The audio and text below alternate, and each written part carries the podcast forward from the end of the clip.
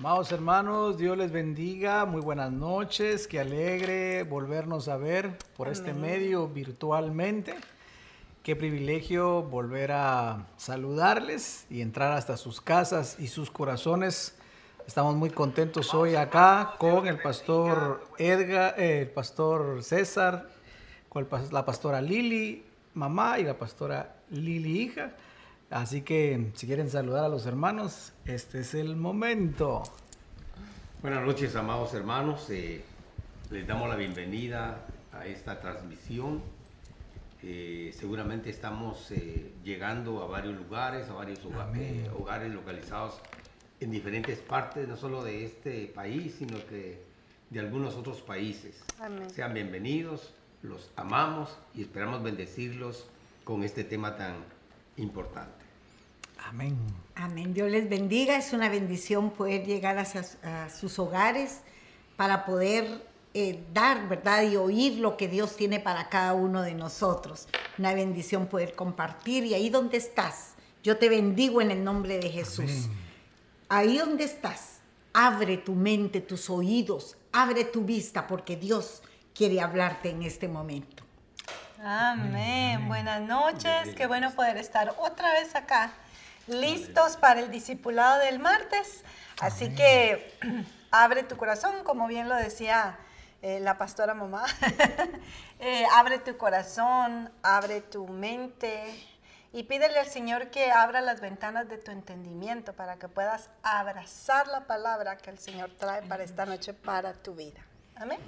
Amén, gloria a Dios. Bueno, pues eh, hemos estado hablando acerca de la oración en este tiempo, acerca de cómo nosotros necesitamos ir desarrollando cada vez más nuestro nivel de intimidad a través de la oración con el Señor. Y este es un recurso muy poderoso, muy tremendo que Dios nos ha dado y es la oración de autoridad. La semana pasada estuvimos viendo cómo nosotros teníamos que tomar autoridad y cómo realmente en estos tiempos que son tan difíciles eh, necesitamos tomar autoridad.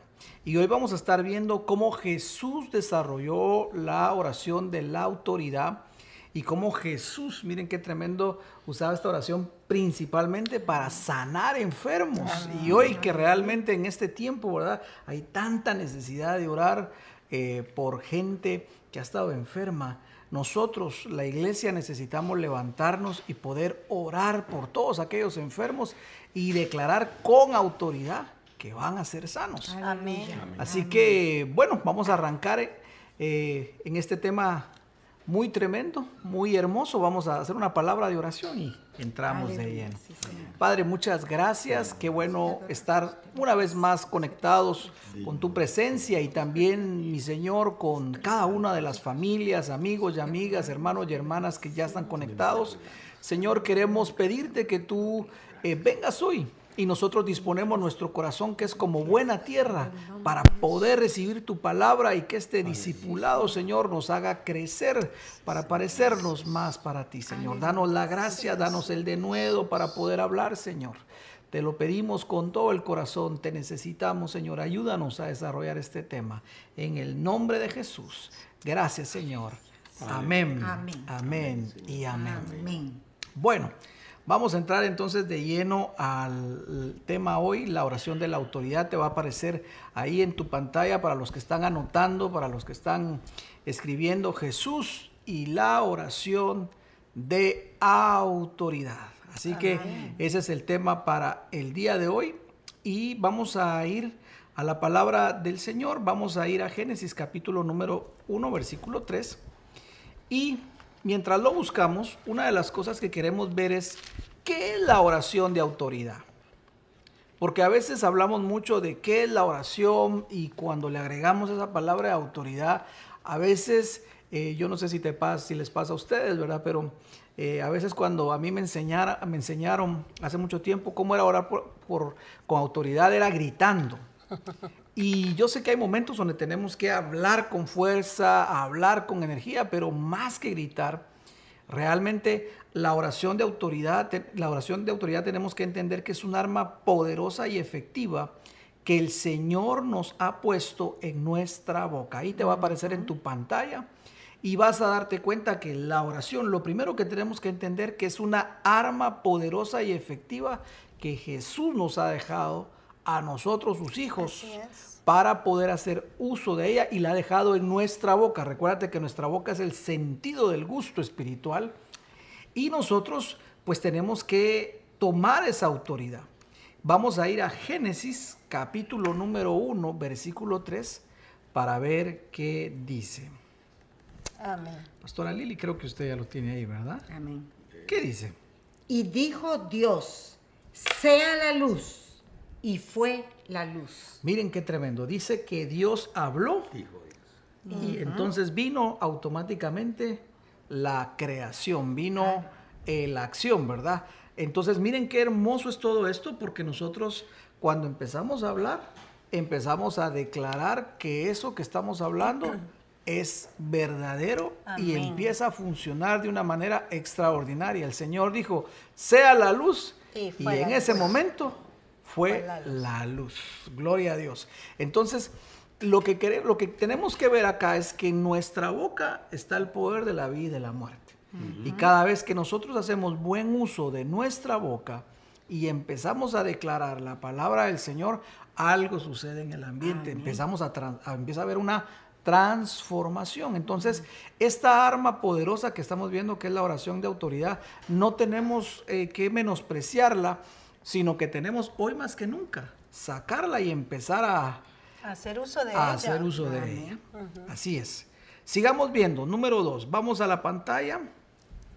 La oración de autoridad. Mira qué hermoso. Te va a, a salir ahí en la pantalla para que lo leas junto conmigo.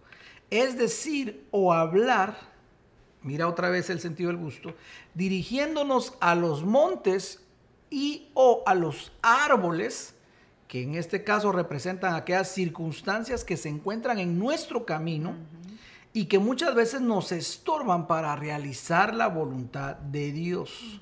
Esto es muy importante porque eh, estuvimos hablando la semana pasada de cómo teníamos que decirle a esos montes que se quitaran.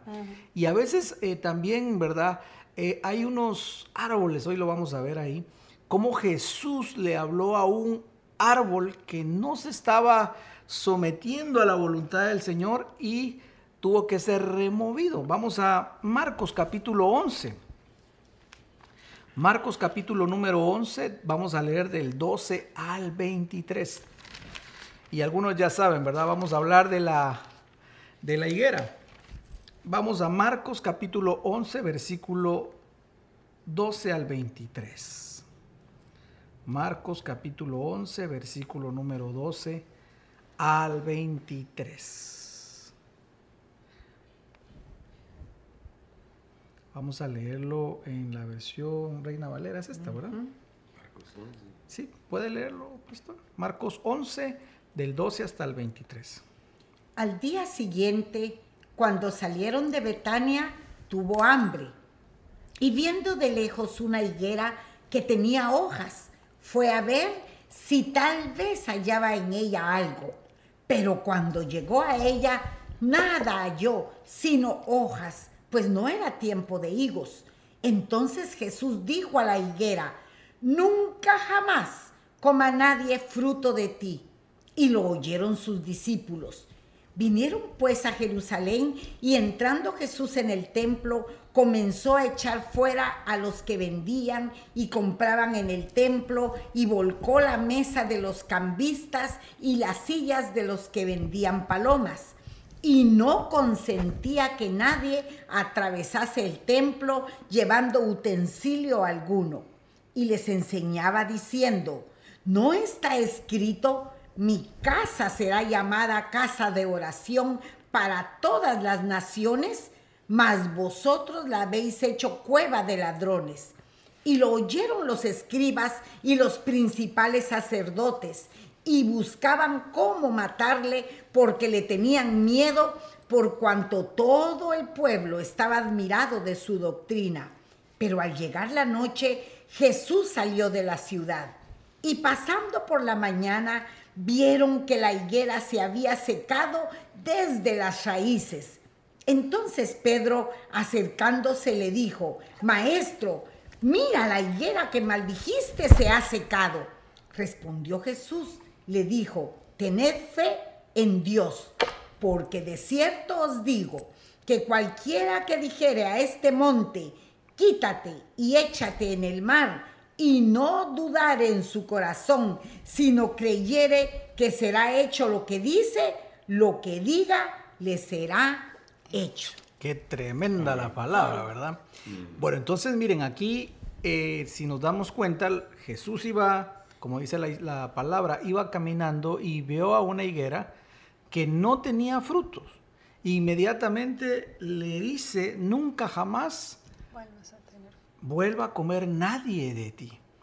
Entonces, esto me imagino yo que fue algo que choqueó a los, por así decirlo, a los discípulos. a los discípulos, pero qué interesante lo que Jesús hizo con este árbol. Ahora hay algo muy importante. Fíjense que nosotros tenemos que entender, déjenme ver acá. Fíjate que te va a salir en la pantalla ahí este, esta oración de autoridad. Tenemos que entender que nosotros, Dios nos diseñó en nuestro corazón como un huerto. Nosotros somos un huerto. Es más, en, en Cantares 4 del 12 al 14 la palabra dice que la amada es como un huerto. Ahora, en un huerto hay semillas, obviamente, ¿verdad? Se cosechan esas semillas y empiezan a crecer. Así es nuestro corazón. Fíjese qué importante. Dos, cuando Adán y Eva estaban en el huerto del Edén, el Señor les dijo, de todo árbol pueden comer, excepto del árbol de la ciencia del bien y del mal.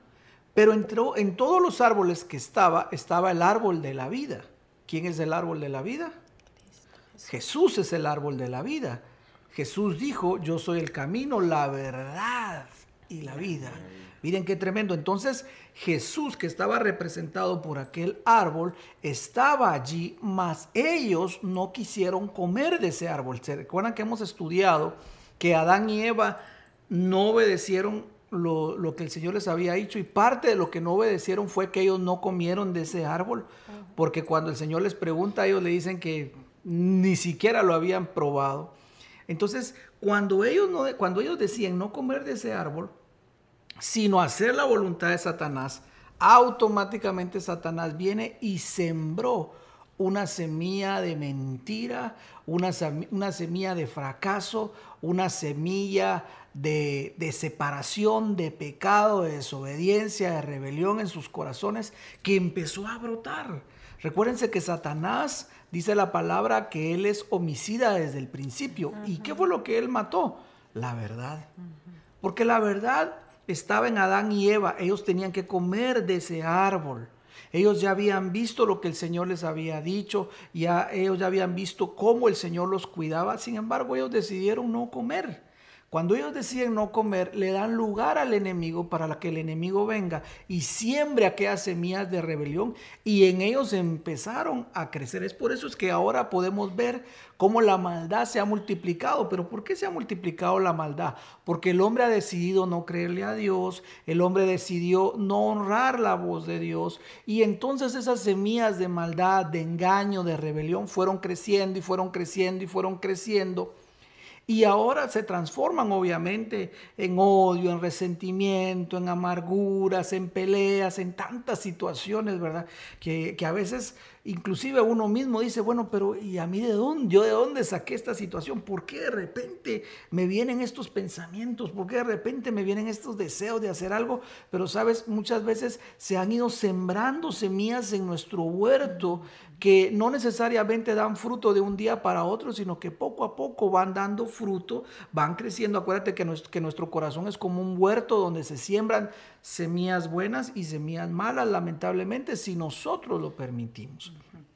Y entonces yo puedo ver ahí que ah, aunque el deseo del Señor era bendecirles, ellos empezaron a darle pauta a otras cosas. Entonces fíjate pues.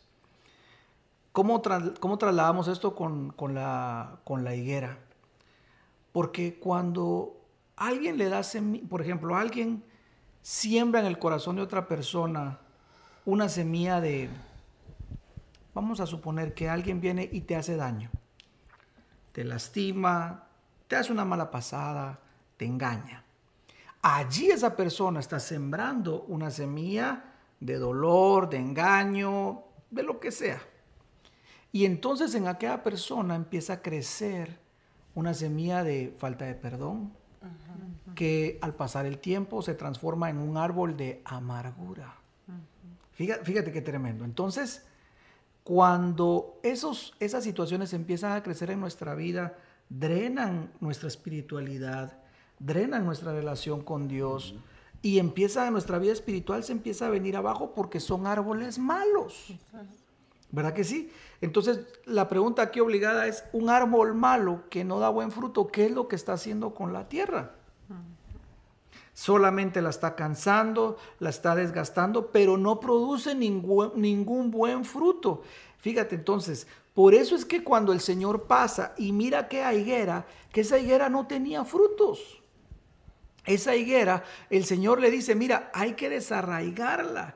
Y yo lo que veo acá es que cuando hay un árbol malo en nuestra vida que está produciendo frutos malos, lo que tenemos es que desarraigarlo. ¿Te recuerdas aquel monte que el Señor dijo, tienes que moverte porque estás estorbando y que seas echado a lo más profundo de la, de la mar? ¿Cuántos pecados el enemigo no nos quiere volver a traer? Que el Señor ya nos perdonó, pero el enemigo nos los quiere restregar en la cara. Hay que moverlos y echarlos de nuevo al mar. Y en este caso, ¿cuántas situaciones en nuestra vida no han venido a crecer y a crecer que eran semillas y se volvieron árboles y que empezaron a crecer y que al final son como árboles que detienen nuestro crecimiento, árboles que están solamente, por así decirlo, drenando o absorbiendo los recursos, la tierra y que al final no nos lleva a tener un buen, un buen, eh, un buen desenlace? Y entonces que es ahí donde Jesús dice, ¿sabes qué? Tú, higuera, que has estado aquí tanto tiempo y que lo único que haces es cansar la tierra y que no estás produciendo nada bueno, es necesario que te desarraigues y nunca más nadie coma fruto de ti. Entonces, si yo tengo amargura, yo tengo que orar con esta oración de autoridad y decirle amargura que estás en mi vida y que no estás produciendo ningún buen fruto, sino al contrario, me estás drenando la vida, porque cuánto, cuánto, imagínate una persona amargada, cuánto tiempo invierte en, pelear, cuánto tiempo invierte en llorar, cuánto, cuánto tiempo invierte eh, en, estar amargado. En estar amargado, cuántos recursos, ¿verdad que sí? Y amargar a otros, claro. Y entonces esto, por eso que Jesús le dijo a ese árbol, tienes que la maldijo, maldijo la higuera. Ahora, lo que a mí me llama la atención es que cuando un árbol es mal... ¿Cómo se muere un árbol? Yo no sé si ustedes saben, ¿cómo se empieza a morir un árbol? Empieza a secarse poco. Empieza a secarse, ¿de dónde? de la raíz. De, arriba. De arriba hacia abajo. Ahora, lo impresionante de esto es que si miramos, es que esta, la higuera se secó de la raíz. Desde la Porque cuando un árbol se seca, se, las rojas empiezan desde arriba, desde arriba, y lo último que se seca la raíz. Sí, es cierto. Pero cuando los apóstoles miran que aquella higuera se empezó a secar, dice que se secó desde las raíces. Esto es, esto es un milagro impresionante. Ahora, ¿por qué se habrá secado en la raíz? ¿Sabes por qué? Porque el Señor quiere de raíz quitar todo aquello que nos está estorbando por eso necesitamos la oración de autoridad. Fíjate que qué lindo lo que me hablas, porque ¿sabes a quién me recuerda? Eh, ¿Quién me viene a la mente ahorita? Me viene Natanael. Eh, cuando Jesús le hace el llamamiento a Natanael, dice que Natanael estaba debajo de una higuera. y dice que cuando Jesús lo ve, eh, él dice, ¿verdad? He aquí un verdadero israelita en el cual no hay engaño. Y llega Natanael pero eh, entonces viene Jesús y le dice, yo te vi cuando estabas debajo de la higuera. Entonces Natanael pasó de estar de debajo de la higuera, que recordémonos que la higuera pues representa religiosidad, eh, representa cuando solo es una imagen, pero realmente en el fondo hay tantas mm, cosas que no son, porque realmente esta higuera... Eh, yo, creo que ya lo, hemos explicado muchas veces. La higuera es un árbol que no saca eh, hoja si, si, no hay fruto primero. Es decir, como usted sabe que eh, estamos hablando de, de, lugares muy desérticos, eh, cuando el, el, árbol va a dar un fruto, primero saca la hoja, porque la hoja va a ser encargada de proteger al fruto de ese, de ese calor, de, de, ese, de esa fuerza del sol que hay en el desierto. Entonces, cuando Jesús ve a la higuera y la ve llena de hojas, eh, él dice, bueno, pues si está llena de hojas es porque ha de estar llena de fruto. Pero pues ahí creo que ahí fue la decepción de Jesús cuando vio que era pura imagen, pero que en el fondo no había nada. Entonces, ¿cuántas, cuántas actitudes pueden haber en nuestra vida? Que por fuera es solo una imagen, pero por dentro no, no hay están dando fruto. No hay nada. Ah, podemos estar yendo a la iglesia, podemos estar inclusive a veces hasta leyendo nuestra Biblia, creyendo que llevamos una vida de oración, pero en el fondo realmente no hay fruto. ¿Cuántas actitudes por años han estado en nuestra vida que nosotros creemos que es la actitud correcta, pero no nos están dejando dar fruto? Cuántas, ah, ah, como tú decías, amarguras, celos, resentimientos, eh, a veces inclusive malos hábitos. que son como hieras en Exacto, nuestro corazón, formas de cuántos pensamientos, cuántos, pensamientos, tenemos tipo higuera que están pero que no nos dejan dar fruto. Entonces fue necesario que Natanael, aunque era un hombre, mira, porque Jesús lo ve y le dice, He aquí un israelita en el cual no hay engaño, pero fue necesario que Natanael saliera de la sombra de la higuera para que fuera la sombra del árbol de vida, que era Cristo Jesús. O sea, mira cómo hubo ese cambio de sombra, de debajo, así se debería de, llamar alguna prédica, ¿verdad? De debajo de la higuera a, debajo del árbol de, de, la vida. Qué lindo, porque en ese cambio eh, se necesitó esa autoridad y si algo vio Natanael cuando vio a Jesús fue la autoridad. Cuando con autoridad Jesús le habló, ¿verdad? Qué hermoso, qué hermoso. Pastores, ¿quieren comentar algo? Yo creo que nosotros estamos viendo en estos días el poder que trae la oración. Cuando nosotros hermanos eh, oramos, el cristiano que ora manifiesta la autoridad dando orden, como lo vemos en esta parábola que ustedes comentaban. Y, un hecho impresionante que, tengo en, en, mi corazón es lo que pasó en el libro de Josué, capítulo 10 y versículo 12, que Josué no pidió que el sol se, que el sol se detuviera, que el recorrido del sol, ¿verdad? Se detuviera y que, y que la luna también se detuviera. El sol no pidió, perdón, eh, Josué. no pidió, él ordenó. Mm. Así es. y muchas veces, hermanos, nosotros eh, nos detenemos en estar pidiendo y en estar rogando. Y cuando el Señor dice, estos no son días para detenernos a rogar o a estar pidiendo, sino que son días para ordenar. Al enemigo hay que, no hay que pedirle, al enemigo hay que ordenarle. Así es. A la enfermedad no hay que pedirle, hay que ordenarle que retroceda, que se retire en el nombre de Jesús. Entonces, estas cosas, hermanos, son las que nosotros debemos de, tener muy en cuenta cuando actúa la autoridad de un hijo de Dios. Amén. ¿Verdad? Eso es algo hermoso. Eh, los astros, en este caso de Josué, obedecieron la voz de un hombre. ¿Por qué, hermanos? Porque el sol está al servicio de la tierra. Y Josué no era astrónomo. Josué no era astronauta, no era, no era ningún estudioso de esta clase, pero eh, lo único que él sabía era que necesitaba que el sol se alargara. Él no sabía cómo iba, a, cómo iba a funcionar todo, pero él solo ordenó. Él no le pidió al sol, no le, no le pidió a la luna, no, él ordenó, ¿verdad? Él dijo, sol, detente, y el sol se detuvo. Entonces así, hermanos, cuando nosotros comprendemos que estas cosas son bien importantes, la autoridad que Jesús nos ha delegado, que Jesús nos ha dado, es, es importante que nosotros también, hermanos, creamos y entendamos que la autoridad de Cristo nos ha sido delegada, nos ha sido entregada. Siempre y cuando, hermanos, usemos eso bajo la voluntad de Dios. ¿Para qué, hermanos? Para bendecir y para ayudar a otras personas. Amén. Amén. Qué hermoso. Pastor. Eh, me llama mucho la atención, ¿verdad? Cuando estábamos hablando del poder de la palabra. Eh, tú decías algo, ¿verdad? Que hay momentos en que uno deja y que se llene el corazón de tanta amargura y de tanto dolor y tal vez solo llegamos ante el Señor a quejarnos, a decirles, mira lo que me hizo fulano, mira, y el Señor, yo me imagino, a mí me gusta volar mucho barrilete, ¿verdad?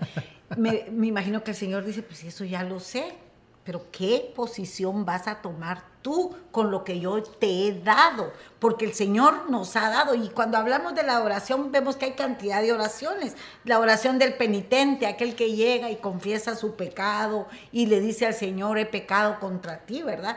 Está la oración intercesora, que es cuando uno se pone eh, pidiendo por otros, pero está la oración de poder, de autoridad, que es cuando tomamos las armas que nos han sido dadas.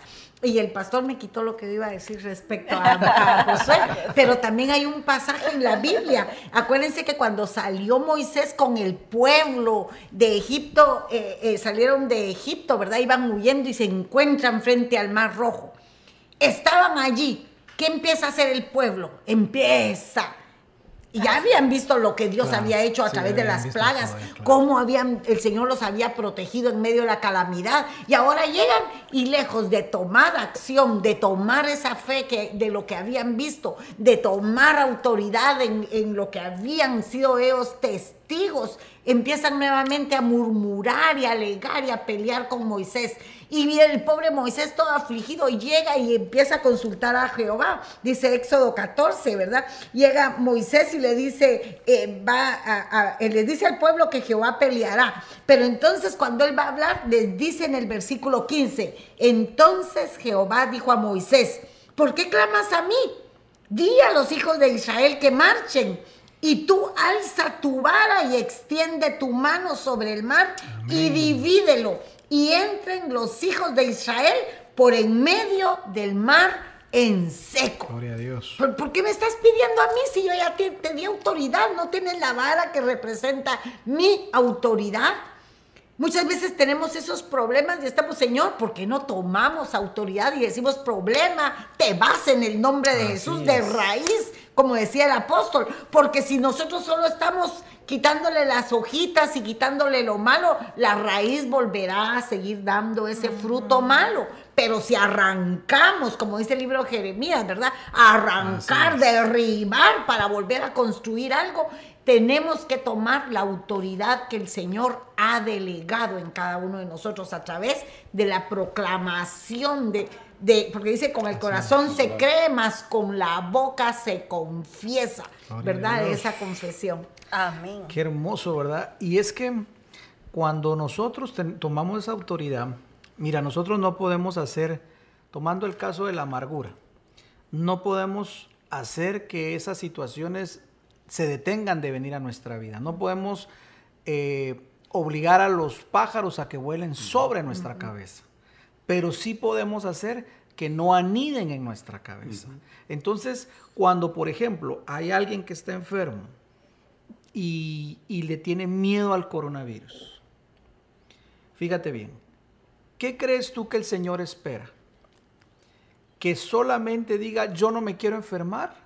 ¿O que realmente esa persona vaya a ese árbol de temor que hay adentro de su corazón y sea desarraigado? ¿Puede esa persona decir que desaparezca el coronavirus de, una vez por todas? No, el coronavirus ahí va a estar. Pero ¿qué le interesa más al Señor? Que aquel hijo de Dios o aquella hija de Dios tome, ore con autoridad y desarraigue esa higuera de temor de su corazón para que pueda seguir adelante.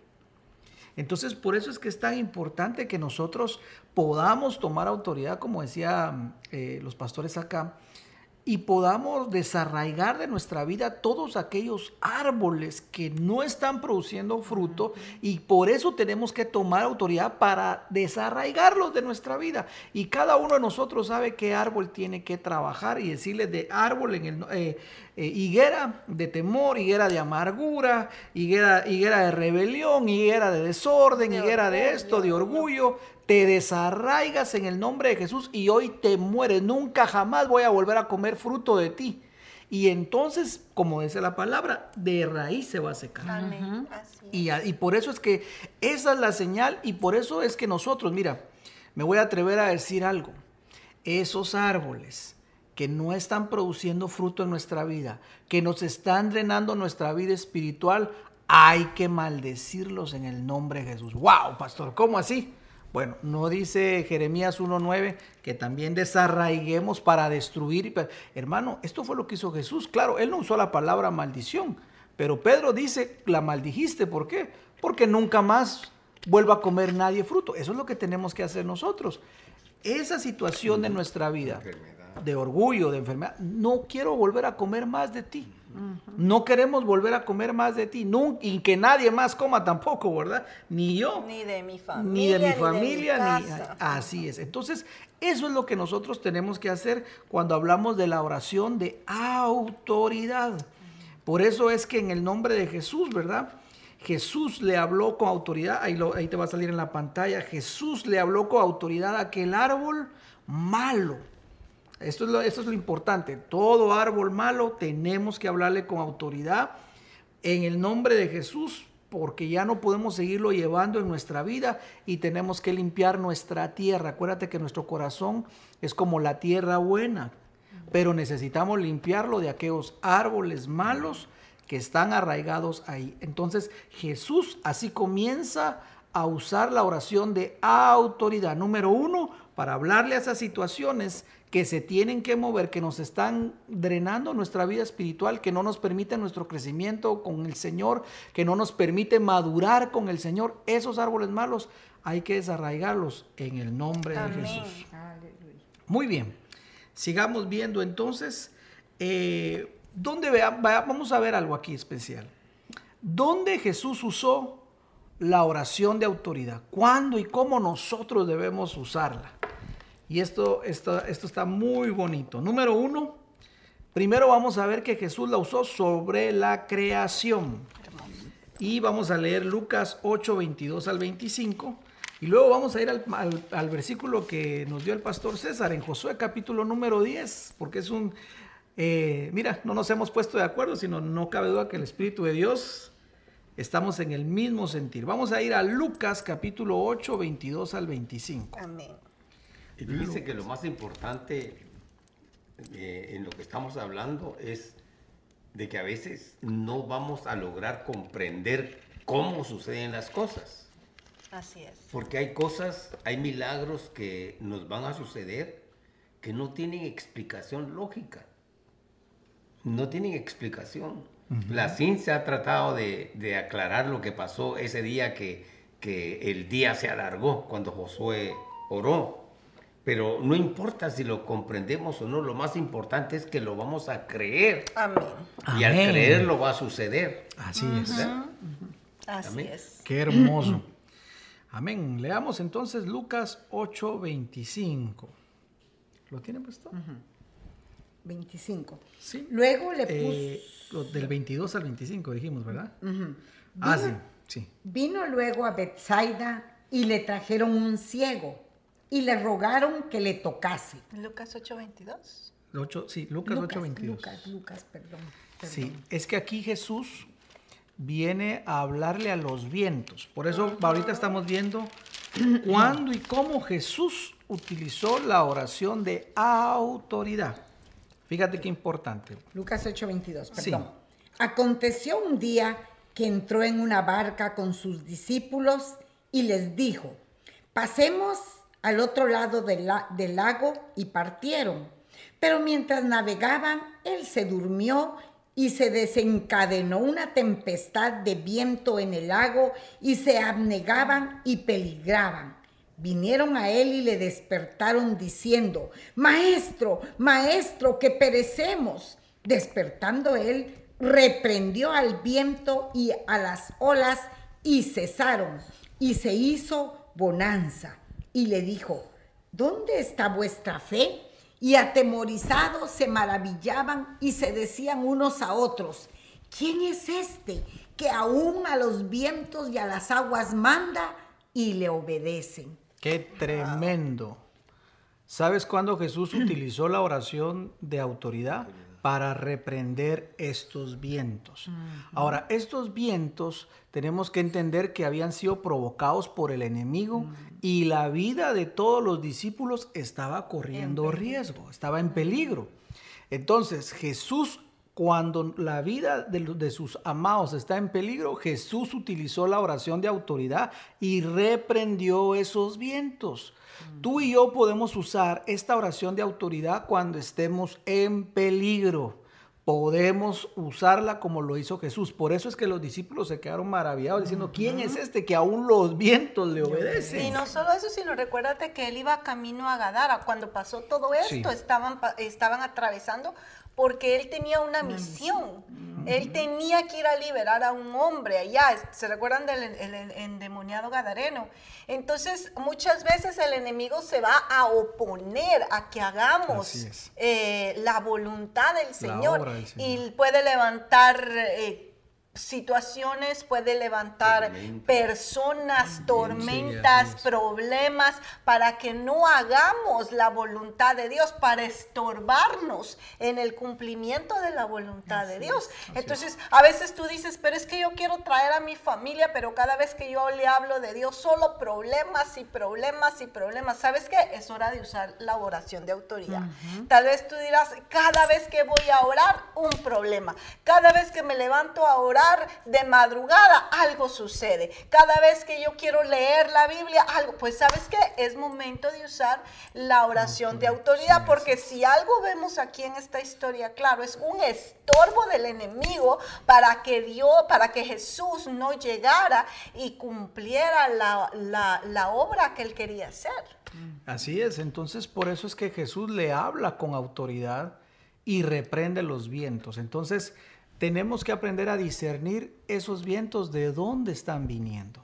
Y por eso es que es importante que nos mantengamos con nuestras ah, antenitas, ¿verdad? Bien listos, bien discerniendo, ¿verdad? Porque muchas veces el enemigo trae oposición. Así es. Veamos ahora el versículo de Josué, capítulo 10, del 12 al 13. Entonces estamos viendo que Jesús utilizaba la oración de autoridad primero sobre la creación. Escribe ahí, por favor, Jesús utilizó la oración de autoridad sobre la creación.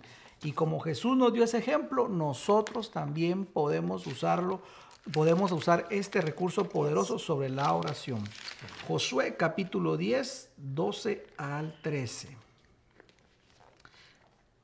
Josué capítulo 10 del 12 al 13. Entonces Josué habló a Jehová el día en que Jehová entregó al amorreo delante de los hijos de Israel y dijo en presencia de los israelitas, Sol, detente en Gabaón, y tú, luna, en el valle de Ajalón. Y el sol se detuvo y la luna se paró hasta que la gente se hubo vengado de sus enemigos. ¿No está escrito esto en el libro de Jacer? Y el sol se paró en medio del cielo y no se apresuró a ponerse casi un día entero? Tremendo, como decía el pastor César. Josué no preguntó, Josué le ordenó al sol que se detuviera. Ahora, ¿por qué lo hizo y por qué el Señor detuvo el sol y la luna? Porque él necesitaba vengarse de sus enemigos. Y aquí es donde nosotros tomamos autoridad, cuando nosotros necesitamos exterminar a nuestros enemigos. ¿Cuáles enemigos, pastor? Primeramente los que de aquí adentro. Cuando yo tengo mis enemigos, como decíamos orgullo, temor, inseguridad, cuando yo tengo todos esos enemigos aquí adentro, doble ánimo o alguna enfermedad, alguna situación, ¿sabes qué te dice el Señor? Yo voy a detener, te voy a dar más tiempo para que extermines hasta el último enemigo que tengas, gloria a Dios, porque eso era lo que estaba pidiendo Josué, dame más tiempo, Señor, porque no he podido alcanzarlos a todos, necesito más tiempo para poder exterminarlos y por eso es que él con autoridad pide y extermina a sus enemigos. Y es que para poder traer un poquito de contexto a esta historia, eh, fue un día que había una pelea que estaba tan fuerte y el pueblo de Dios estaba ganando. Pero mira que el sentir de Josué, y eso creo que es el sentir que todos tenemos que tener, porque ya estaba entrando la noche. Y sí, el pueblo de Israel estaba ganando a sus enemigos en esta batalla. Y cualquiera se hubiera podido conformar y decir, ah, ya les, ya les ganamos, ¿verdad? Ya, ya, ya, ya por mayoría. Ya son poquitos. Pero eh, Josué no quería que ni uno quedara.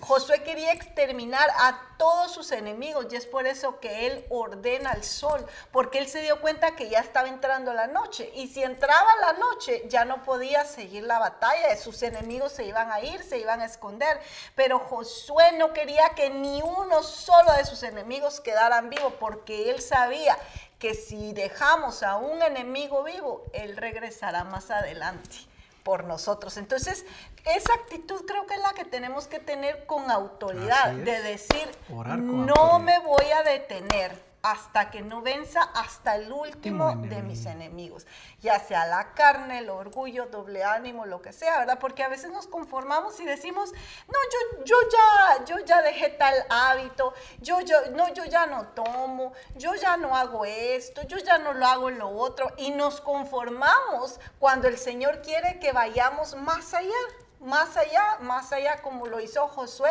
Y ahí es donde con autoridad debemos de tomar ese momento y decir, no me voy a detener hasta que venza al último de mis enemigos en el nombre de Jesús. Y, algo bien lindo en esto, y era lo que decía que también eh, me lo había quitado mi esposo, pero, pero era algo que, que estaba leyendo y me llamaba la atención porque eh, muchos dicen que no es posible que el sol se haya detenido. ¿Verdad? Que, eso no, no, concuerda, pero Josué sabía que el sol brillaba siempre. Lo que han, los han llegado a la conclusión que lo que se detuvo fue la tierra. Pero fíjate, lo lindo es que Dios necesita de tu fe y tu declaración, lo demás lo hace Él. Ya sea que tenga la tierra, que tenga el sol, Dios quiere que tomes autoridad con las armas que Él te ha dado y a Él hará el resto. Es importante también lo que el apóstol decía en cuanto a cuál es el papel protagónico que nosotros como cristianos debemos de tomar ante esas situaciones que, eh, esas luchas, esas peleas que tenemos dentro de nosotros. ¿Cuál debe ser el estilo de nuestra oración? ¿Qué, cómo vamos a pedir? A renunciar, por ejemplo, a la amargura o, o al egoísmo o a otros males que están dentro de nosotros. No hay que pedir, porque a veces venimos hasta delante de Dios, Señor, quítame el orgullo, quítame la amargura, quítame. Y, realmente lo que nosotros tenemos que dar ahí es una, una orden. Así es. Una orden. Todo egoísmo se va de mi corazón en el nombre de Jesús. Todo odio, todo aborrecimiento en contra de, algún, de alguna persona, la ha hecho fuera en el nombre de Jesús. Y entonces dar la orden, dar la orden con, con autoridad, como dice la palabra del Señor, ¿verdad? Tremendo, así es. Entonces, cuando nosotros tomamos la autoridad para, para decir esto, nuestros enemigos se tienen que ir. Y, y yo pienso que Josué, eh, con este pasaje, yo creo que aquí salió el dicho, no dejes para mañana lo que puedas hacer hoy. yo creo que así, así le debe haber dicho alguien, Josué, no dejemos para mañana lo que podamos hacer hoy. y, y, alguien le debe haber dicho, Josué, pero ya está oscureciendo. Bueno, entonces digámosle al sol, detente y danos otras 12 horas de luz y así no vamos a dejar para mañana lo que se puede hacer hoy. Así que exterminemos a todos nuestros enemigos, comenzando por los internos, ¿verdad? Y también al enemigo externo, que es el diablo, también. en el nombre de Jesús tomamos autoridad. Muy bien. Entonces vemos acá que primeramente Jesús tomó autoridad sobre la creación. Número dos, ahora vamos a ver que Jesús hacía la oración de autoridad sobre los demonios y los espíritus inmundos.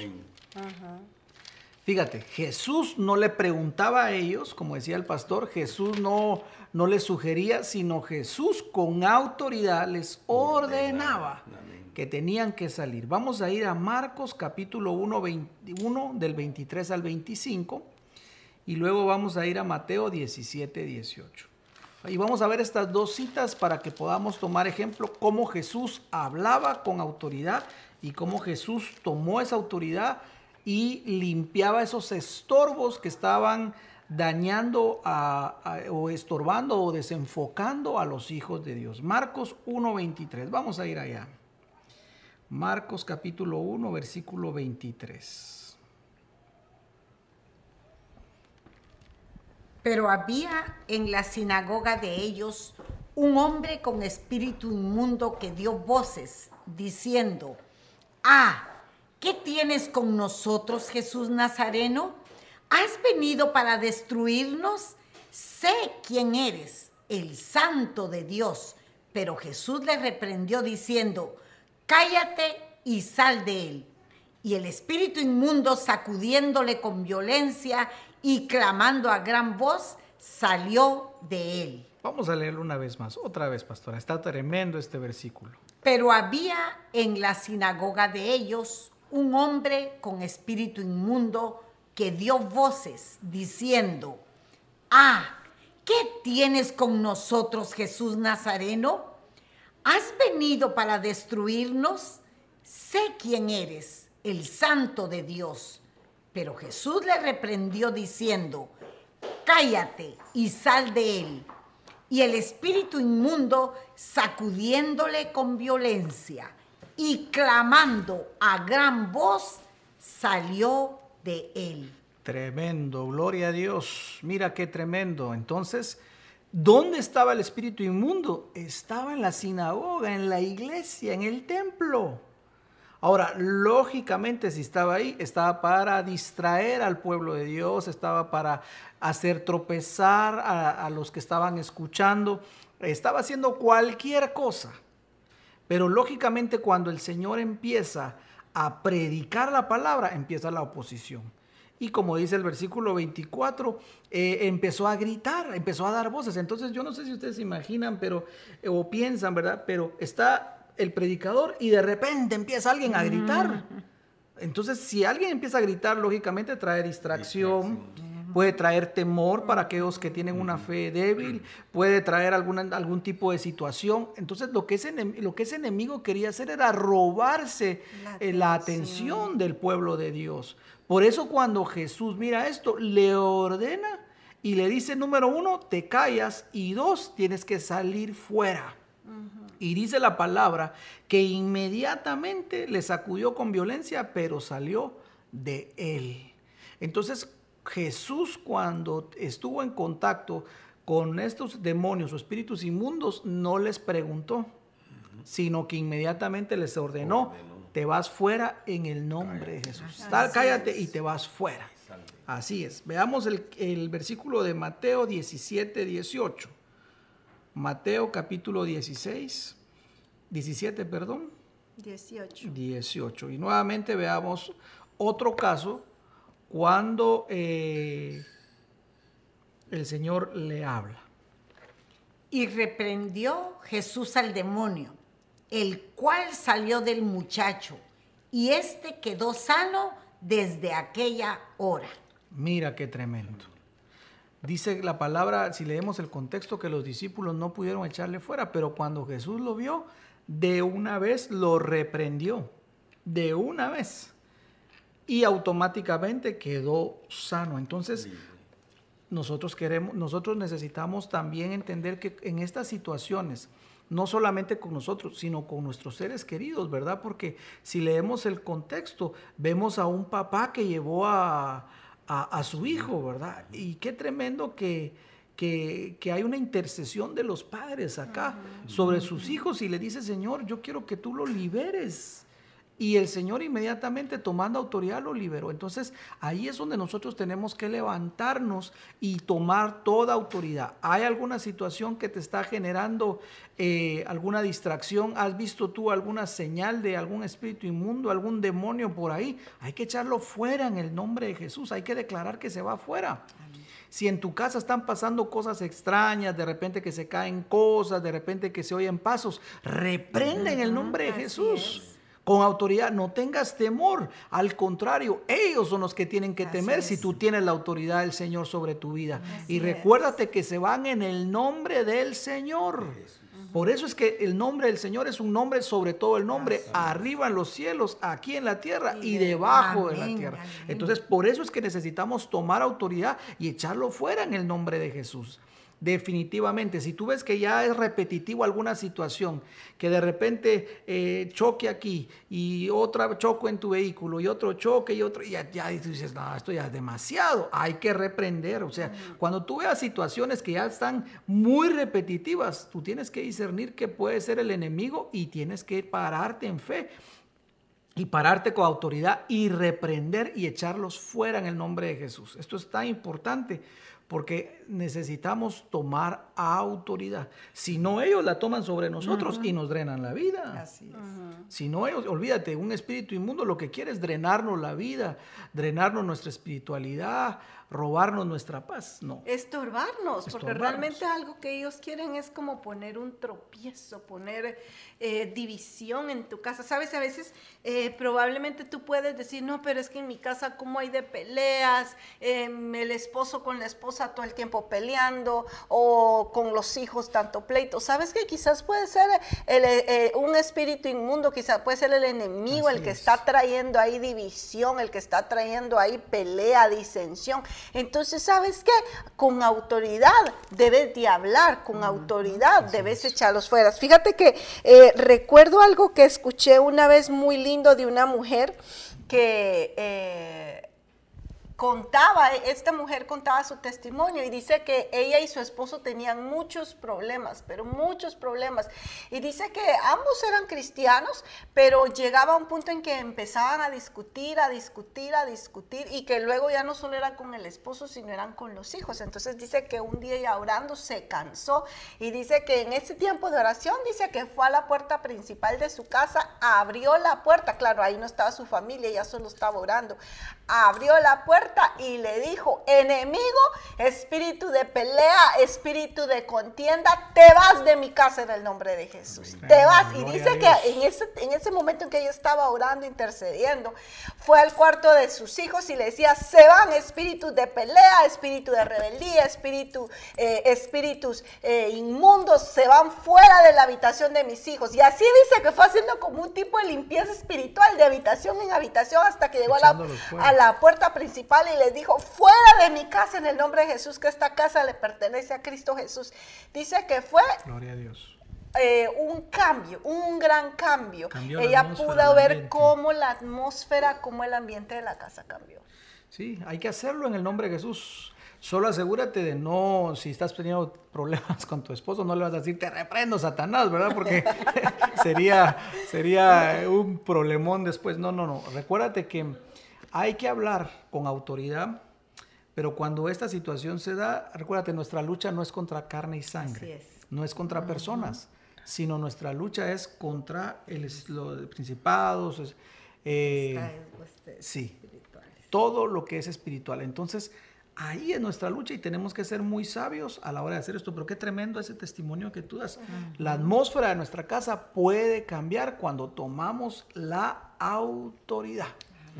Gloria a Dios. Muy bien. Pastores, ¿quieren aportar algo? Algo que también debemos de, notar es el vocabulario que debemos de ejercitar y que ese se gana exclusivamente en la comunión que tengamos con Dios. Mientras más tiempo estemos en comunión con Dios, mayor entrenamiento vamos a tener para las situaciones que vengan. Hay situaciones eh, que en realidad se van a presentar en las que vamos a tener que estar nosotros en, las condiciones óptimas para pelear en contra de Satanás. Eh, las situaciones diferentes que Jesús enfrentó, como leíamos, una tormenta, un, huracán, eh, ustedes lo han enfrentado también y lo han reprendido, ¿verdad? Y han visto esos milagros tan lindos. Eh, una tormenta dentro de la casa como la que citaba la pastora Lili. Eh, diferentes situaciones, ¿verdad? Demonios, el enemigo oponiéndose, alguna necesidad en la casa. Nosotros debemos de aprender a ejercitar ese vocabulario, a enriquecerlo cuando hay necesidad de echar mano y, actuar con autoridad. ¿Por qué? Porque Dios mismo, Jesús mismo nos delegó, les doy, dice el Señor, les doy poder y autoridad. Entonces esa autoridad es delegada, esa autoridad es heredada, por decirlo así, a nosotros. Amén. Sí, qué hermoso, porque muchas veces eh, tomamos una actitud como no como solo para defendernos, y aguantar y aguantar, pero tiene que llegar un momento y por eso es que el Señor nos está entrenando, porque nosotros tenemos que ser una iglesia que tome autoridad. Así es. No podemos eh, seguir siendo solo los que aguantamos y aguantamos, no, no, no, no. Ya vimos cuándo y cómo Jesús está usando la autoridad, asimismo también nosotros tenemos que usarla.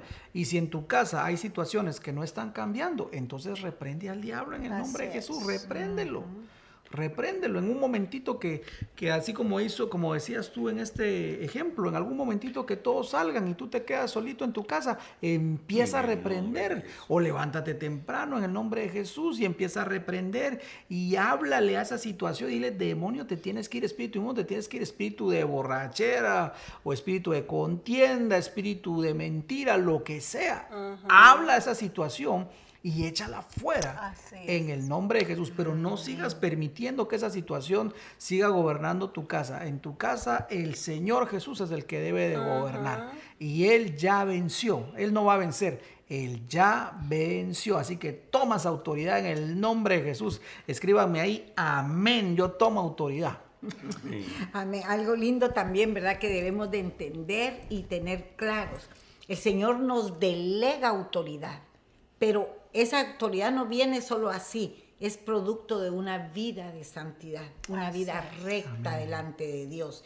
De lo contrario nos va a pasar como aquellos, ¿verdad? Que vieron aquel mago, dice la Biblia, que vio que alguien, eh, no sé si era el mago, pero vio que, sí, que vio que echaban fuera demonios y ellos ah, dijeron, bueno, en el nombre de Jesús quien predica Pablo, ¿verdad? Yo te digo, y el demonio le contestó, a Pablo conozco y sé quién es Jesús, pero tú quién eres. Entonces la importancia de mantener una vida de santidad, porque de lo contrario lo único que hacemos es abrir puertas cuando no cerramos todas aquellas aberturas donde el enemigo pueda filtrarse. Cuando tenemos la autoridad del parte del Señor, porque llevamos una vida de intimidad, de comunión con el Señor, entonces nos es delegada esa autoridad para poder echar fuera. Y algo que yo aprendía bien, eh, me recuerdo que eh, eh, como decía el apóstol al principio, no es necesario gritar para dar autoridad, simplemente nuestra posición, el pararnos, el, tono de nuestra voz. Pero también recuerdo eh, un momento en el cual estaba teniendo un confrontamiento bien fuerte, ¿verdad? Con una persona en la cual miraba el ataque del enemigo. Entonces, así muy bajo, yo dije, en el nombre de Jesús te echo fuera fue algo que lo dije, mm, tal vez la persona no me oyó, pero el demonio sí. Y en ese momento la situación cambió, ¿verdad? La persona cerró la puerta de su cuarto, de su puerta, yo iba subiendo a mi apartamento, la, persona cerró la puerta y yo me quedé, pero pude ver la mano de Dios. No fue necesario que le gritara, simplemente en el nombre de Jesús, te echo fuera, ¿verdad? Y el Señor respondió mi oración y el diablo oyó el nombre del Señor. Hay, momentos, ¿verdad? Hay momentos que nos toca vivir experiencias que ahí es donde nos sale la casta de, de, casta de campeones que el Señor nos ha dado. Amén. Porque yo me recuerdo, mi suegra nos visitó una semana, creo, cuando, estábamos pastoreando aquí por, por Orlando. Y estábamos almorzando, ella estaba eh, deleitando un mango dulce que estaba comiendo. De repente, hablando, ella estaba conmigo, yo empecé a notar que su, la voz eh, que salía de, su boca empezó a bajar y cuando de repente cayó muerta en la mesa, pero muerta, se mató la mesa. Y, y en ese momentito, como que la bilirrubina, ¿verdad? Se subió en mí. Yo salté a donde estaba ella. Mi esposa que estaba eh, en la cocina también vino corriendo y empezamos a reprender y, a declarar vida y, yo estoy seguro que ese momentito el Señor la resucitó. Gloria a Dios. Porque ella ya no tenía ya respiración, no tenía pulso, no tenía nada. Y cuando la llamamos a la vida, y cuando la, oramos para que el Señor la, trajera de regreso, ella volvió, ¿verdad? Y, volvió a respirar.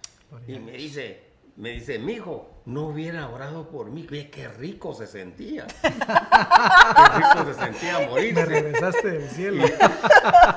yo, le dije, yo le dije, no, abuelita, yo no quiero que me echen el muerto. Porque, imagínense, todos mis cuñados me hubieran dicho en la casa de, de, César pasó esto, ¿verdad? Pero qué lindo que hay momentos y situaciones en las que tiene que salir esa, esa, esa, esa casta, ¿verdad? Que el Señor nos da. esa autoridad, esa orden que sale de nuestros labios. Y, y fue algo, una experiencia bien linda. Y mira lo que dices, que realmente esa autoridad no realmente tienes que ser adulto, pastor, experimentado, con que tú lo creas en tu corazón. Yo, yo recuerdo muy bien dos experiencias eh, y voy a tratar de ser más corto, pero lo que yo quiero es que tú entiendas que tú puedes usar esa oración de autoridad porque el Señor te la dio. La primera yo recuerdo que estaba en la casa, todavía estaba soltera, era, todavía era muy, muy, muy joven y tenía uh, uno de mis hermanos eh, que, era, que estaba pequeñito, tendría tal vez como unos ocho años, siete años. Y yo me recuerdo que yo estaba eh, en la cocina, estaba haciendo algo cuando escuché la voz de, de este mi hermano que decía en el nombre de Jesús, en el nombre de Jesús. Y me llamó la atención y me di cuenta que él no estaba dentro, sino que estaba afuera. Entonces yo salí al jardín y vi que él no estaba afuera, pero seguía escuchando la voz de él diciendo en el nombre de Jesús, en el nombre de Jesús. Y él tenía una vez más, él tenía como ocho años, tal vez siete, ocho años. Y yo dije, pero, pero ¿dónde está? Y entonces me di cuenta que la voz venía del techo de la casa. Entonces yo tenía un lugar por donde escalaba y me subía a ver al techo y me escalé y cuando subí vi a mi hermanito que fue a traer su pelota porque se le había atorado su pelota, estaba jugando con mi otro hermano y estaban jugando pelota y se les trabó la pelota y el chiquito fue a traerla y cuando la fue a traer, el perro de la vecina, que era un pastor alemán, había saltado a nuestro techo y lo quería atacar. Y él estaba con su pelota abrazada y con, el, y con la manita le decía, en el nombre de Jesús, en el nombre de Jesús. Y el perro no lo atacaba, sino que el perro solo lo miraba. Era una perra, era una perra pastor alemán y la perra solo lo, solo lo miraba y él chiquitito y él diciéndole en el nombre de Jesús. Entonces yo lo llamé, recuerdo que le dije, Cristian, ven. Y, y, creo que había una piedra y se la tiré a la perra y le grité a la perra que se fuera y la perra se fue y agarré a mi hermano y ya, no, ya nos bajamos, ¿no? Pero era para que tú entiendas que mira qué tremendo que no, no necesitas porque a veces, ay, es que, pastor, ore porque me está pasando esto. No, si tú también tienes la autoridad. También en ti no importa importa la edad que tengas, no importa eh, los años que tengas en Cristo Jesús, el Señor en el momento en que tú conoces a Jesús, en el momento en que tú eh, conoces de Jesús, dice, y esta autoridad se les dará a aquellos que creen en mi nombre. Entonces, con que creas en el nombre ya es una autoridad. La otra que te quiero contar así rapidito es de una vez que estábamos en Guatemala, yo estaba por casarme, en los días que me iba a casar, y recuerdo que eh, íbamos con mi papá en, el carro. Eh, y me recuerdo que una persona nos, colisionó con nosotros, nos chocó por detrás y pues bajamos a ver qué pasaba y recuerdo que era un hombrote grandísimo, no era, no era guatemalteco, estábamos en Guatemala, no era guatemalteco, probablemente era de aquí Estados Unidos porque hablaba inglés era de piel oscura y era grandísimo el hombre. Y usted sabe que todos en Guatemala somos chiquititos. Entonces, eh, yo me recuerdo que miraba ese hombrón grande y que estaba hablando, pero él fue el que nos, el que nos había, con el carro de él nos había pegado a nosotros, pero él, él no quería, él estaba haciendo un gran escándalo. Yo no sé si él venía borracho, si él venía, no sé, ese hombre venía muy violento. Y en ese momento estaba hablando con mi papá porque mi papá, yo venía con mi papá y mi papá venía manejando. Cuando yo empiezo a ver que ese hombre como que le quería pegar a mi papá y como tú decías, en ese momento como que se nos sube la bilirrubina, se nos sube eh, yo no sé qué. Y cuando yo miro ese gran hombre, y no solo gritar, sino ya que yo creo que hasta te agarró, que se lanzó para quererle pegar a mi papá, yo no sé ni cómo me, yo no sé y no me recuerdo, yo solo me recuerdo que cuando yo sentí, yo ya estaba enfrente del hombre y le dije en el nombre de Jesús, te vas aquí. y no lo tocas. Y, no lo tocas y te vas en el nombre de Jesús. Y en ese momento el hombre solo decía en inglés, lo decía, I don't know what you're talking. Y yo le hablé en inglés en ese momento porque yo en ese momento yo sabía, él estaba hablando en inglés, así que yo le hablé a él en inglés y le dije, en el nombre de Jesús te vas y no lo tocas. Y él empezó a decir en inglés, no sé de qué estás hablando, no sé de qué, pero él se miraba confundido y, y se fue a meter a su carro esperando a que llegara la policía. Entonces, realmente son cosas que, que, que es la autoridad que Jesús te da y que en momentos de peligros tú puedes usar. Así es, aleluya. Gloria a Dios, sí, definitivamente, ¿verdad? Momentos de peligro, reprendiendo al enemigo, definitivamente hablándole a aquellas situaciones internas que nos están estorbando, hay que tomar la autoridad y reprenderlas en el nombre de Jesús. Bueno, vamos a ir a la tercera que Jesús, la tercera situación donde Jesús le habla con autoridad. Ahí te va a salir en la pantalla, vamos a hacer un recuento. Entonces Jesús y la oración de la autoridad. ¿Cómo y cuándo debemos echar mano a este recurso? Bueno, número uno, hablamos que Jesús le hablaba a la creación. Jesús usó la, la oración de la autoridad sobre la creación. Número dos, Jesús usó la oración de autoridad sobre los demonios, sobre los espíritus inmundos. Y número tres, Jesús usó y nos, nos enseñó que la oración de autoridad se debe hacer sobre la enfermedad. Amén. Y en estos tiempos tan eh, difíciles que nos ha tocado vivir, tenemos que tomar autoridad y hablarle a la autoridad, a la enfermedad con, autoridad. Amén. Y vamos a ir a Lucas capítulo 4, 38 y 39. Si tienes tu Biblia, por favor ve con nosotros Lucas capítulo número 4 Vamos a leer el versículo 38 y 39 y, luego vamos a leer Hechos 3 del 6 al 8. Lucas capítulo 4, 38. Lucas capítulo 4, 38. Amén. Entonces Jesús se levantó y salió de la sinagoga y entró en casa de Simón. La suegra de Simón tenía una gran fiebre y le rogaron por ella. E inclinándose hacia ella, reprendió a la fiebre y la fiebre la dejó. Y levantándose ella al instante, les servía. Qué tremendo. Nota nuevamente que Jesús no le habla, sino reprende, rechaza envía fuera la fiebre, le habló a la fiebre y, al instante dice la palabra que la fiebre la dejó. Entonces nuevamente vemos que Jesús cuando se hablaba de tomar autoridad, la utilizaba sobre las enfermedades. ¿Qué enfermedad tendría ella? Me imagino que si tenía fiebre probablemente había una infección por ahí. Pero mira lo que Jesús hace, le, le reprende a la fiebre, ¿verdad? Y esto es bien, bien, bien tremendo, ¿verdad? Porque eh, una de las cosas que tenemos que aprender nosotros es a reprender, ¿verdad? Y eh, cuando vamos al original griego, la palabra imponer es censurar, amonestar, prohibir. ¿no? Mira, mira, por eso te digo, qué tremendo. Prohibir es mandar, es encargar o decirle, mira, te tienes que ir. prohibir. Te vas, te vas, te vas y te vas. Es reprender, exigir severamente. Qué tremendo, gloria a Dios. Por eso tenemos que aprender a reprender, expresar intensa desaprobación. Te desaprobamos. Enviar fuera.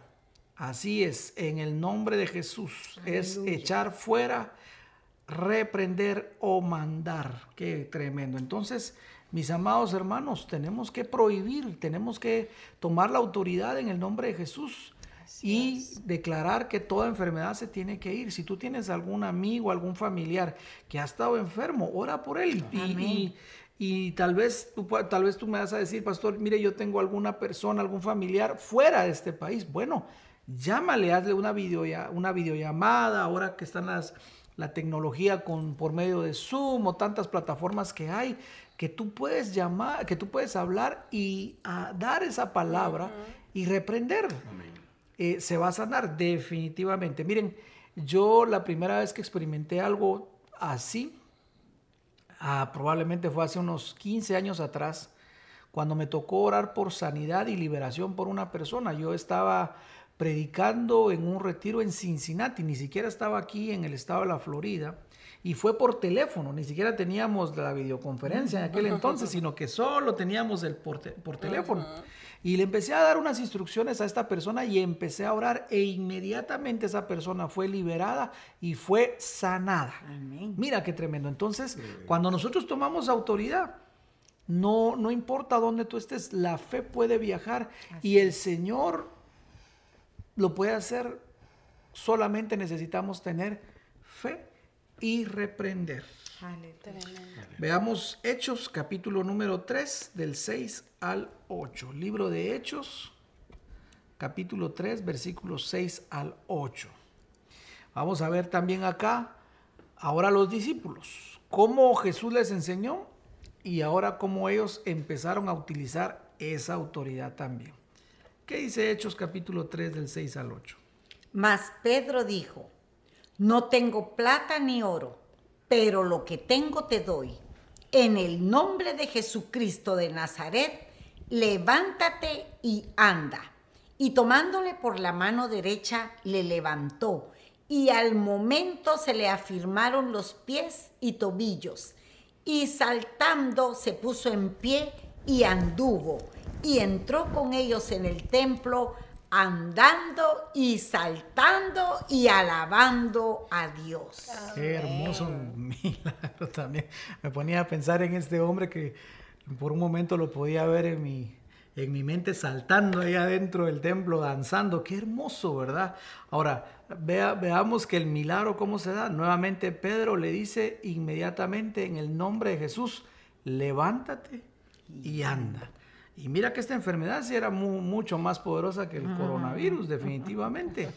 Pero dice la palabra que al momento se le afirmaron los pies y los tobillos. ¿Cuánta gente no está esperando que nosotros vengamos y le afirmemos en el nombre de Jesús? Que le afirmemos su identidad, que le afirmemos la fe, que le afirmemos todo aquello. Tal vez su fe se vino hacia abajo y está esperando ese milagro de afirmación, ese milagro de sanidad, ese milagro eh, que, está, que está esperando. Entonces nosotros tenemos que también tomar autoridad y hablarle a la enfermedad en el nombre de Jesús y declarar sanidad. Y si tú estás comenzando en esto, pues en el nombre de Jesús solo ten fe y hazlo. Y síguelo declarando. Y si alguien me dice, pastor, pero yo ya lo he hecho, pero no pasa nada. No, tienes que seguir en el nombre de Jesús. Tienes que seguir declarando. A lo mejor tal vez hay algún estorbo ahí del enemigo. Te va a tocar reprender primero al enemigo y ahí declarar sanidad, pero lo vas a hacer en el nombre de Jesús. O sea, lo importante acá es que nosotros sigamos haciéndolo, sigamos haciéndolo. Eh, alguien me podría decir, pastor, y todos los enfermos por los cuales usted ha orado se le han sanado. Pues no se me han sanado todos, porque acuérdate que también Dios tiene alguna, algún propósito distinto otro, otro propósito, pero lo que sí nos dice la palabra es que nosotros debemos de orar por los enfermos. Entonces, si tú eres un discípulo del Señor, si tú crees que, que Jesús es tu Señor, entonces tú tienes que orar por todo enfermo. Cuanto enfermo se ponga ahí, ora en el nombre de Jesús y declara que es libre, declara que es sano. En estos tiempos realmente es cuando la iglesia tiene que brillar porque tiene la autoridad y el poder del Señor. Hoy más que nunca estamos necesitados de que esa autoridad, que ese poder venga sobre todas aquellas personas que tanto lo están necesitando. Y no importa el lugar físico donde estemos, no importa la distancia, nosotros tenemos que tomar autoridad. Gloria a Dios. No sé si quieren opinar algo. ¿Alguien? Solamente regresaba el cassette en mi memoria en el momento en que nuestro apartamento, bueno, se estaba quemando, ¿verdad? Eh, eh, yo salí corriendo y salí asustada. Quizás otra en mi lugar hubiera llamado al 911, ¿verdad? Porque era lo lógico, se está quemando y el 911, pero lo primero que hice fue llamar al apóstol y a, su esposa y les dije, eh, con, con se está quemando mi casa, porque yo miraba las llamas eh, que llegaban y que, que, cubrían.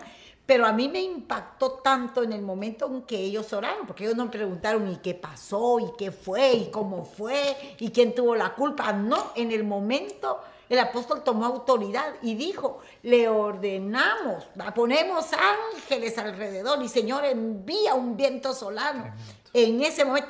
Y fue instantáneo como las llamas se fueron. Entonces, imagínense, hay momentos en el que la autoridad tiene que venir, tal vez antes que la razón, ¿verdad? Tomar en el momento el arma que Dios nos dio porque Dios nos va a respaldar. Y yo regresaba en estos momentos, en fracción de segundo, regresó ese, ese momento en cómo, eh, después cuando vimos cómo quedó la casa de aquí, cómo quedó la casa de aquí, cómo quedó el segundo y tercer nivel de mi apartamento, pero en, el, en mi nivel solo los vidrios explotaron y no pasó, bueno, todo mojado, porque los bomberos llegaron y mojaron, pero cómo el Señor obra a través de una palabra de fe, de un momento que tomamos autoridad sobre la naturaleza, sobre las circunstancias. Es importante que tengamos presente. No nos pongamos a pensar, ¿y será que Dios me contesta? Y no, tomemos las armas que el Señor nos ha dado. Pues Él dijo, ¿verdad? Os doy autoridad ¿verdad? Del ego autoridad y eso es algo lindo, el Dios que tenemos comparte de su gloria con nosotros y nos da autoridad para poder nosotros salir adelante y vencer todo obstáculo. La fe siempre va a ser antes que la razón. siempre. No vamos a comprender muchas cosas de las que pasan, pero el creer en Dios, eso va a ser suficiente para ver milagros. En nombre de Jesús. Amén. Así es. Amén, que así nos acontezca. Vamos a poner por última vez eh, la, en la pantalla para que podamos hacer recapitular esto y por favor, este recurso que es la oración de autoridad, úsalo, úsalo. Por favor, tú que me estás escuchando, empieza a orar con autoridad. Toma autoridad en el nombre de Jesús. Toma autoridad y el Señor va a hacer el resto. Solo como decían los pastores, créele con todo tu corazón créele. Y, el Señor va a hacer la obra. Vamos a ser conocidos en el cielo. Y en el, y en el infierno también, sí, porque con el caso que usted nos, decía de los hijos de Seba, como el espíritu inmundo decía, sé quién es Pablo. Quiere decir que ellos ya sabían, ya, fama, ya Pablo tenía fama de que era el echachamucos, el, el, que reprendía a los demonios. Gloria a Dios, pues que nos conozcan así y que nos tengan temor en el nombre de Jesús. Fantástico. Pero utilicemos la autoridad, no tengamos temor, no tengamos inseguridad en esta situación, tampoco tengamos una actitud como, como, ¿cómo se diría? Como aquella persona que no le gusta ordenar a las cosas, sino que es más pasiva. No tomemos, no tengamos una actitud pasiva. Yo sé que habrán momentos, sin duda, que tenemos que tener una actitud pasiva, pero van a haber momentos cuando Jesús no tuvo una actitud pasiva, sino que Jesús con autoridad llegó.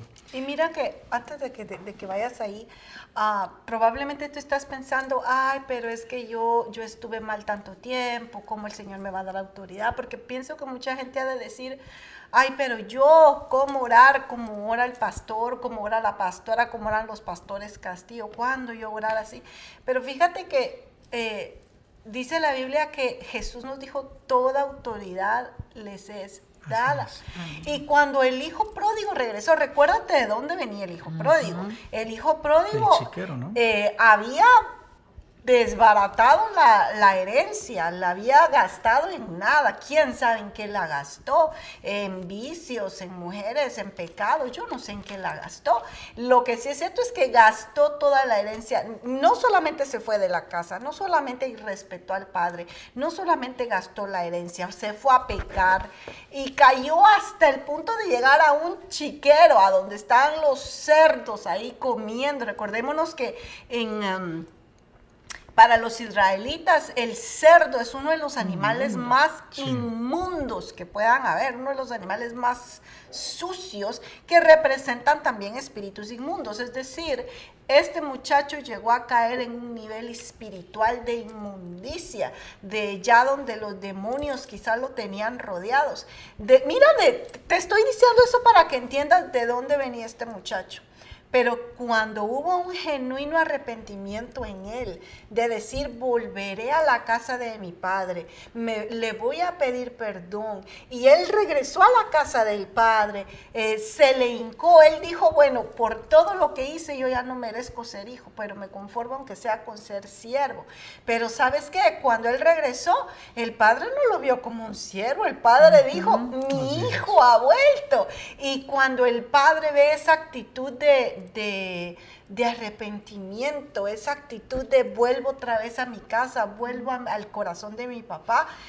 Lo, una de las cosas que el Señor le da a ese muchacho, lo que el padre le da al muchacho es un anillo, porque le dice, vístanlo, le manda a llamar a sus siervos y le dice, no, tú no vas a ser siervo, tú eres mi hijo y le dice, vístanlo, cálcenlo. Y dice que le puso un, anillo.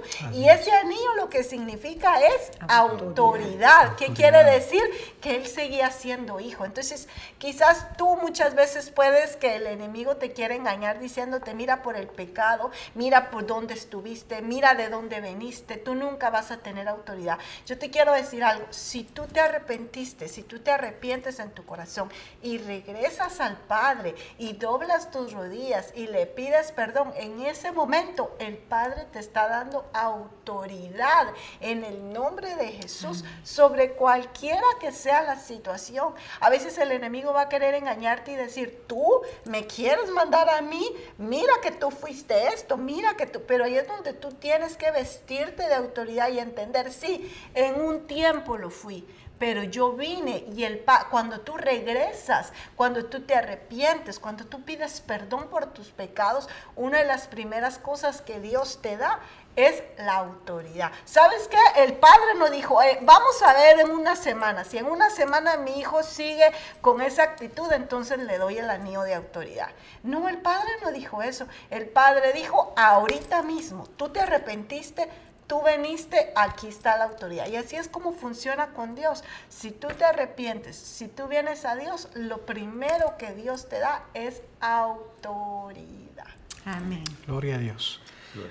Hablando de eso que tú decías, eh, me viene a la mente Ageo capítulo 2, 23 y vamos a ir despidiendo ya, pero no quería irme sin este versículo. Mira qué hermoso cuando a Josué le son quitadas las vestiduras viles. ¿Se recuerdan que le quitaron las vestiduras y le dieron una nueva oportunidad? Recuérdate, Dios es un Dios de nuevas oportunidades. Dice su palabra que cada mañana son nuevas sus misericordias. Imagínate, cada día que comienza es nueva la misericordia, un reset, ¿verdad? Que hay ahí. Y en el versículo 23, toma esta palabra para tu vida en esta, en esta noche, tómala. Dice la palabra del Señor, en aquel día, dice Jehová de los ejércitos, te tomaré, oh Zorobabel, hijo de Salatiel, este era eh, hijo de Salatiel, siervo mío, dice el Señor. ¿Cuántos son siervos? Escriban ahí, amén, yo soy sierva, yo soy siervo del Señor. Y te, y te pondré como un anillo de sellar, porque yo te escogí, dice el Señor de los ejércitos. Hoy el Señor te dice, tú eres mi siervo, tú eres mi sierva, yo te escogí a ti y te voy a poner como un anillo de sellar con esa autoridad, dice el Señor. Así que toma la autoridad, eres hijo del Señor, eres hija del Señor, tomemos autoridad. Ya hemos visto dónde el Señor tomó autoridad, tomémosla en el nombre de Jesús y ya no estemos con una actitud pasiva, sino que veamos el ejemplo de nuestro Señor y declaremos en el nombre de Jesús que tenemos su autoridad.